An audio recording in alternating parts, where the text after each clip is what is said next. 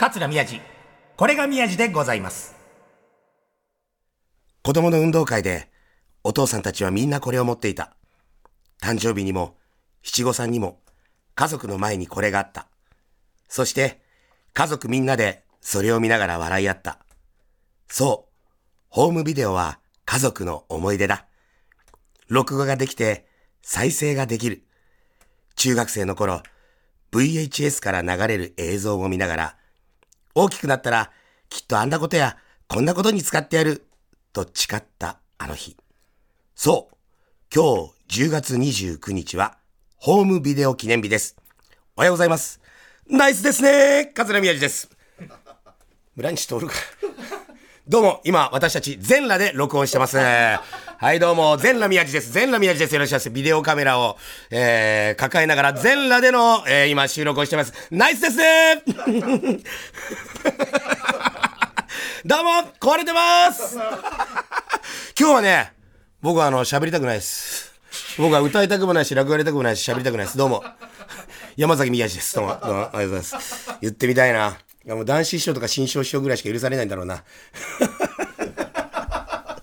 いや、すごい。でも、な、なんですかね？山崎正義さんどうしちゃったんですかね？かっこいいですね。歌いたい。でもあれでしょ？なんか、ま、前、目の前にいる人たちと、こう、い何？こう、喋りたいっていうか、なんか、う歌は一方的じゃない？落語もそうだけど入っちゃうと。でもその前にこの、今の自分がこうだぜっていうのをさ、やっぱりこう、なんか言いんだよ。だ疲れてる時だってあるもん。そうだよね。だから、みんなも怒っちゃダメだよ。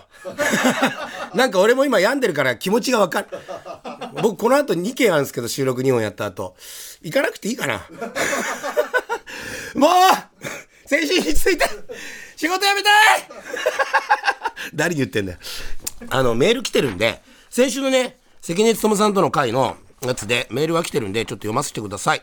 ラジオネーム、豆丸さん、55歳の方よりいただきました。ありがとうございます。皆さん、いつも日曜日の朝、お風呂掃除のお供に笑わせてもらってます。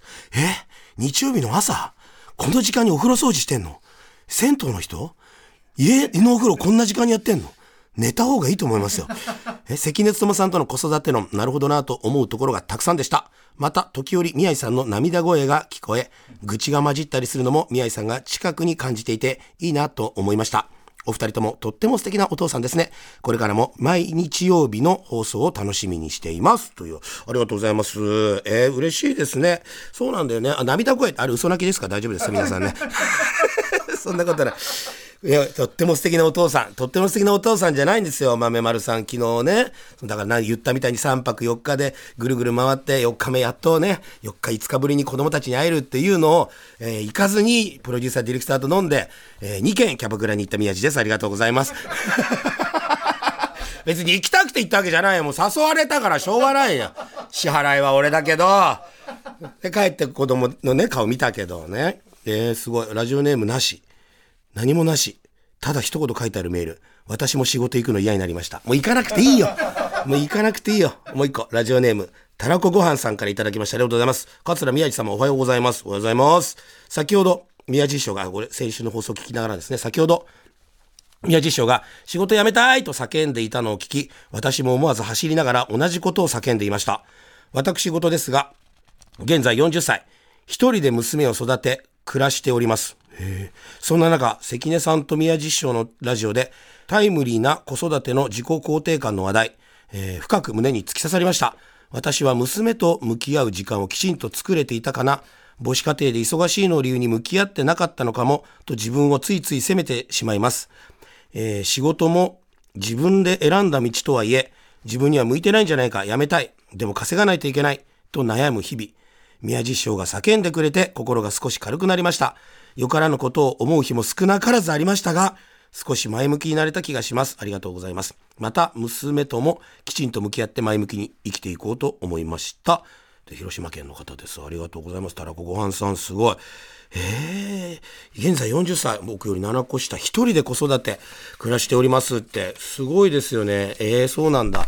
なんか、そう、そうですよね。娘と向き合う時間を作れていたら、いや、あのね、お子さんはね、分かってると思いますよ。うちも途中から母子家庭になったんで、自分の母親がどれだけ必死に、あの、自分を育ててくれてたのかっていうのは、すごくわかるので、いや、あのね、お子さんはね、気がついてますよ。なんかいろいろね、ギャーギャー言ったりとかすると思うんですよ。お子さんもね、そう、そういう時期だから。でも、あのね、ちゃんとわかってるんで、あの、無理せずに、あの、楽しんでいければいいんじゃないんですか。ね、よからぬことを思う日も少なからずやめなさい 私もあるから分かりますけど。そう。ね。えー、今のところか、えー、今、あの、カットになったところがあるんですけど、今ちょっと涙を拭きます。あの、聞いてる方には何だか分かんない。カットになってるんで、聞いてる方には何だか分かんないけど、今とりあえず涙を拭きます。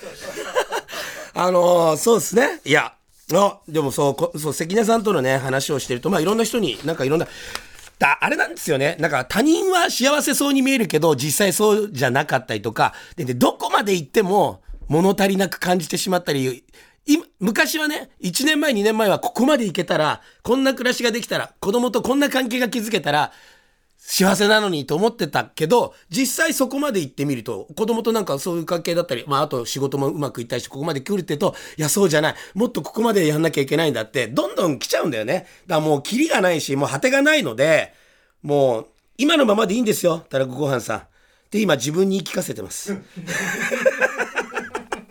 だからもう全員が山崎正義になればいいんだよ、もう。歌いたくないって言って、歌わなきゃいいんですよ。だから俺今日今から喋んないから、山崎正義さんの曲を10曲かけよう。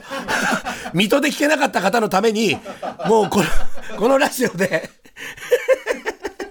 でもいいっすよね。だから落語界で最近、落語やりたくないって、とか喋りたくないって言った人いないよな。だからね、普通当たりますけどね、新章師匠がね、寝てる時にね、もういいんだ起こさなくてって寝てる新章見られねえんだからみたいなね。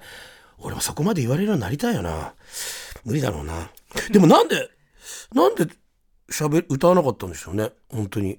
なんかすごいですよね。でも、これ多分聞いてらっしゃる方、普通のね、リスナーの方、一般の方って分かんないかもしれないけど、落語入っちゃうと、まあ、落語喋ってればいいから、いや、その落語って言えば難しいですよ。喋るだけだったら簡単だけど、まあ奥深いから、本当にお客さんの気持ちに届くように、楽しんでもらったり、笑ってもらったり、泣いてもらったり、怖がってもらったりするのには技術と、本当にいろんなことがあって、すごい奥が深くて大変なんだけど、ちょっと違う言い方だけど、落語喋るって、入っちゃえば、もう反応関係なく、喋ろうと思えば喋れちゃうんですよね。その何も考えずに。だ歌も始まっちゃえば、別に歌、歌ってればいいから、余計なことしなくて、一体体力的にはね、まあ大変なんだけど、ちょっと伝わんないかな。だからフリートークしてる時の方が大変なんですよ。だから、ただそのクオリティによるんだけど。だから、その山崎正義さんはすごい、みんな今日は歌わないでなんか君たちに僕のトークを聞いてもらいたいんだ。喋ってこうぜコミュニケーション取ってこうぜみたいなノリだったかもしれないけど、クオリティがさだまさしさんほどじゃなかったってことでしょ？だからもう山崎正義さん、あの、さだまさしさんにはまだ慣れてないから、本当にあの、セロリ食っといて、もう。そうだよな。でも、でも、落語家も、今若手とか同期先輩ぐらいで、あの、落語やらないでトークだけの回とかやってる人いるんですよ。フリートークの回。いや、そう、俺もやろうかな。それか、もう、あれだ。もう最近はなんかラジオで、あんまりにもこう、なんかバタバタしすぎて喋ること、あれ今週どうしましょうみたいな時あるじゃないですか。落語喋ってよか、ここで。ねそ、そ、それもなんかね、嫌だよ。俺、壊れてんな。もうなんかわけわかんないから一回、曲行っていいですか？じゃあ、あの、水戸のコンサートに行った皆さん、あの、聞けなかったと思うんで、山崎まさよしくんで、One more time, One more chance。山崎まさよしくんで、 One more time, One more chance でした。ありがとうございます。ね、水戸のコンサート行った方、どうですか？心に染みましたか？ね。いい、いい歌詞ですよね。僕も昔よくカラオケで歌ってましたけど、食い違う時はいつも僕が先に折れたね。だからお客さんとのこの気持ちが食い違っちゃったね。俺は喋りたい。お客さんは歌が聴きたい。でも俺優しいから僕が先に折れたね。折れたもん。払い戻しするっつってるから。ちゃんと折れた。じゃあ、だからもう、もう歌詞通りですよ。ね？わがままな性格が、なおさら愛しくさせた。だからもうみんな、もう払い戻してくれた愛しいぜってなってんですよ。桂宮治。これが宮治でございます。それで、そうそう、でも、あれなんです。僕、ちょっと、大事件起きて、前歯なくなったんですよ。僕、すごい、そう、だから、地方の公園行ってて、その時マネージャーも一緒で、で、独演会終わって泊まって、で、翌朝起きて、集合時間があって、で、なんかちょっと時間あるからいいや、つって。で、よくちょっと、朝食いつも食べないのに、夜そんな食べなかったんで、一人でホテルで、またファミチキとか、サバ缶とか食べてたから、なんかおお腹空いたなと思って、時間あるから、ちょっとだけご飯食べようと思って、朝食会場行ったら、フロントのすぐ横で、フロントが見えるとこで、で、こうやって、なんかちょっとご飯よそって、納豆と、あ、ちょっと魚と味噌汁とぐらいの簡単なやつやって、こうやって巻き混ぜてたら、なんか、あ、もうなんかみんなチェックアウトしてんなってのが見えたんですよ。急がなきゃと思って、急いでガッて口の中入れた瞬間に、箸を口の中入れて抜いてないのに、急ごうとしたからガッて噛んだら、思いっきり前歯で、そのプラスチックの箸噛んじゃって、バリバリっつったんですよ。やばと思って、パッて出したら、箸折っちゃったと思ったら、箸元気なんですよ。で、なんかあれおかしいなと思って、歯下がったら、左の前歯がないんですよ。半分。やばと思って、もうそれ食べないで下げて、そのままお便所行って、みんなにちょっと待ってて、つって見たら、歯がなくて、やばと思って。で、僕全然休みないから、歯医者に行く時間ないんですよ。うわーと思って。で、それで別の文化放送のラジオの収録行って、なんか俺が歯がないのが、なんか文化放送の中で噂になったらしくて、SNS で曲げてたし、あいつ今歯ないらしいぜ、つって。で、わざわざなんか自分の番組終わった人たちがわざわざ見に来て、宮地さん歯見してもらっていいですかつって、ニヤって笑った瞬間に、うわ、すごい、めっちゃ貧乏人って言われたんですよ。歯がないイコール貧乏人って何なんだよと思って。いや、でもそれでどうしようと思って。で、昨日も僕収録あったし、で、今週の土曜日もね、商店の収録あるし、それまでにと思って、でもいつも行ってるところじゃないと、あれかなって、もう何回電話しても、すいません、そこも埋まってるんですすごい人気のところで取れなくて。でも聞いたの。他のところで浮気してもいいですか？って言って。そしたらもういい、いいですって言うから、だからもとりあえずなんか仮のやつだけ入れてもらおうと思って、うちの近くになんか、歯医者って多いですよね。8件ぐらいあるのよ。よく調べたら。で、片っ端から電話しなきゃダメだけど、できたばっかりのところが、ギリギリ行けるっていうから、もう急いで来てくださいって言われて、若い先生とかがいて、バッて見て、もう、み、み、来た、行った瞬間俺だって分かったみたいで、はい、どうもっつって、はっつって。で、バッてやって、なんかすいません、もう本当応急処置でいいんで、つって、わーってやって、で、ガッてなんかいろいろやってくれて、で、パッて、鏡持って、見たら、完璧なんですよ。いや、これすごいですよ。これちょっと、後であの、写真アップしますよ、これ。あの、あの、SNS でね、TBS の、これが宮地の SNS で、俺の前歯アップしますよ、これ。これ本当に、ものの30分ぐらいで、で、麻酔もして、パーってやって、別にセラミックとかでも何でもないんですよ。なんか、高いやつがちょっと、あの、ちゃんと保険内で、ここまでなんの？すごくない？っていう話。でもそこ、僕が多分、前歯とかちょっと変にいろいろ治療してて、貼り付けたりして、なんか特殊なことやってるんですよ。なんかスキッパに見えないとか。そういうの見れば一発わかるじゃないですか。だから行きつけがあるの分かってる。行きつけっていうか、かかってるお医者さんがあるのは絶対一目でわかるし、あ、もうそんなにけちゃんと検診してんなっていうの分かってくれてるみたいだけど、普通営業するじゃん。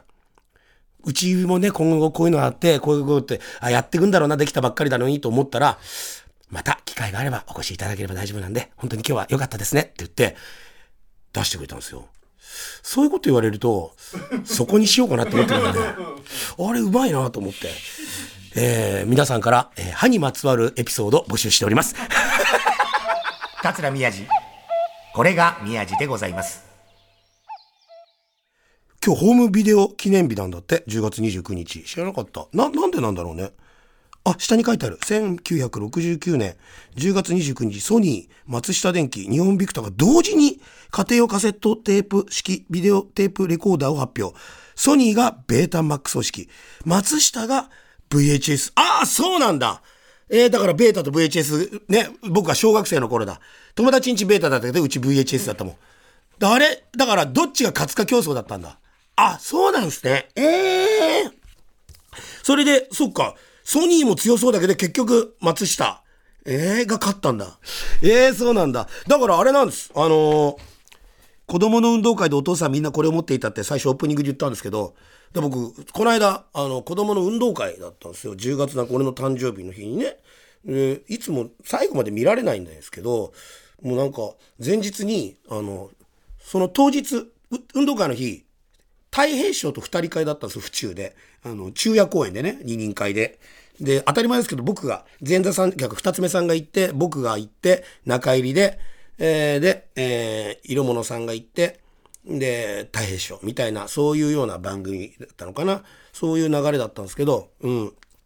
あの、大変賞に前日すいません、ちょっとギリギリまで運動会見たいんで、ちょっとあの、入りが、ちょっとギリギリになっちゃいます。だから照明チェック、音響チェックとか、前座さんと二つ目さんにお願いすることになっちゃうんですけど、すいません、みたいなこと言ってたら、いいよ、来なくて。つって。あの、全然来なくていいって意味じゃないよ。あの、ぜ昼席は俺が先に上がってあげるから、もう取り、取りなって言うから、いやいや、そんなもう、もう、ダメダメ、そんなダメです。いいから、お前絶対来んなよって言われて。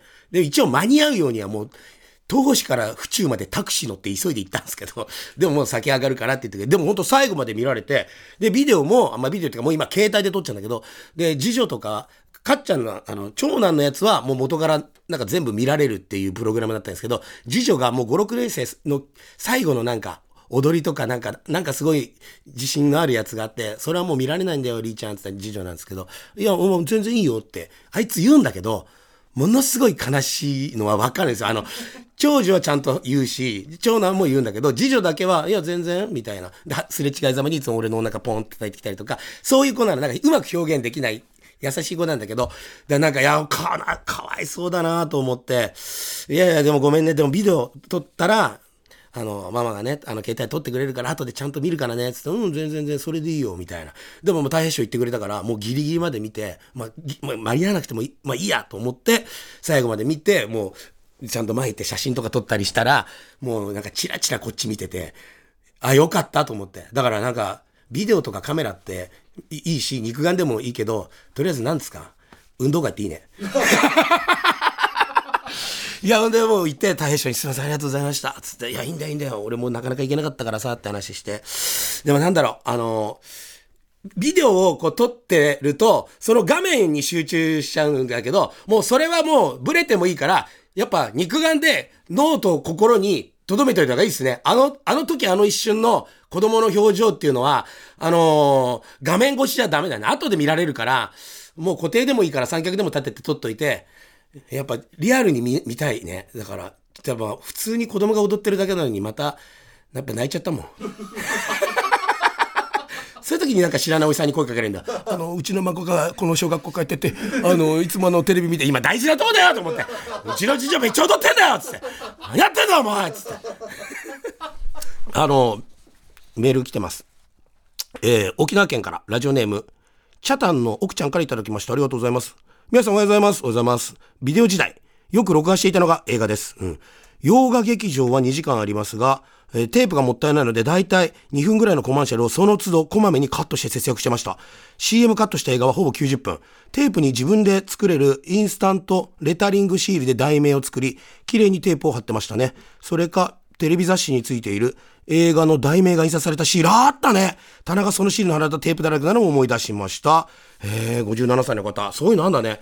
えー、宮下おはようございます。おはようございます。ラジオネームコロコロスケさんですね。VHS ビデオ、主流の120分テープは3倍速で録画すると3倍、そういうのありましたね。3倍速とか。連続ドラマ約55分ほどなので、6本撮れて録画時間が30分ほど残ります。僕はこの残りにレンタルしてきたエッチなビデオをダビングしていました。高校時代、我が家には2台のビデオデッキがあり、ダビングできました。また高校生でもエッチなビデオを借りれるレンタルショップもあったため、カモフラージュのために連続ドラマのテープにダビングをしたのです。ほとんどのビデオテープは処分しましたが、残っているテープを調べるとまだ残っているかもしれません。そうだ、でもそれさ、誰かと一緒に連続ドラマ見てたりしてさ、最後に AV 流れたら一番気まずいじゃん、これ。えー、でもすごいな。えでもこれあれだね、もうすごい。ラジオネーム K つとむさんからいただきました。ありがとうございます。54歳の方。宮地市おはようございます。私が20代で一人暮らししていた時代に見ていた VHS のアダルトビデオのテープ、かっこ買ったものを処分するとき、ゴミを漁られて誰かに見られるのが嫌だったので、テープのヘッドの部分に木工用ボンドをたっぷり塗って二度と見られないようにしてから捨てていました。これが私のビデオテープの思い出です。え、宮地おはようございます。これ同じ方じゃない？20代で一人暮らしを始めて、まず買った家電が VHS のビデオデッキです。当時10万円ぐらいしたと思います。すごい高い。まだベータもある時代でしたが、VHS にした理由は、ベータよりもデッキの値段が安かったのと、アダルトビデオがほぼ VHS で売っていたからです。VHS とベータの覇権争いは、VHS のアダルトビデオテープの普及によって、VHS が勝利を収めたら間違いないと思っています。えっ、と、この人頭おかしいんだね、やっぱね。いや、でもなんだろう。ビデオテープ、VHS かベータかとかどうでもいいから、ビデオデッキって何のためにあるかっていうと、エロビデオ見るためにあったんですよね、あんなのはね。でもなんかそんなことで言うと、僕の10月7日の誕生日に、娘とか息子の運動会があって、大将にそういうことしていただいて、でもまあいい思い出ができて、ね、えーカメラにも撮れたし、記憶にも残ったし、いい10月7日誕生日でした、みたいなね、思い出じゃないですか。僕の18歳の時の10月7日っていうのはまた全然違くて、さっきね、あの、メールでもありました。あの、高校生でも L ビデオ、え H ビデオが借りられるレンタルショップがあるって。でも、それは違法ですよ。やっぱ正規で借りなきゃいけないじゃないですか。で、18歳から借りられるじゃないですか。うん、18歳の10月7日誕生日ですよ。僕その日にエロビデオ借り借りに行ったんです。何がですか？何か問題がありますか？正々堂々とエロビデオを借りに行ける日ですよ。10月7日。18歳。あの、身分証を持って、あの、バイクの免許持ってましたから。行きましたよ、近くのレンタルビデオ屋さんに。でも、そのコーナーに入って、もういろいろ見ました。ああ、こんなものが、こんなものが世の中にはあるのかと。18歳の宮地君は、宮俊之君は興奮をして、そして3本ぐらい手に取り、カゴに入れ、他の女性客がいないことを確認し、20代の男性店員の前にそのカゴを出すもうドキドキの瞬間です。今からこれを変え、持って帰って、あの中に入れることができる。宮地君って言ったら、店員さんがもう、あの、会員証出したら、すいません、これあのー、18歳以上じゃないと借りられないんですよって言うんですよ。もうそこで私、免許証出しまして、今日が誕生日ですって言いました。そしたら向こうも、おめでとうございます おめでとうございますおめでとうございますありがとうございます僕は本当に鮮明に覚えてる、そのビデオ屋さんと、その18歳の誕生日の日にエロビで借りに行った思い出。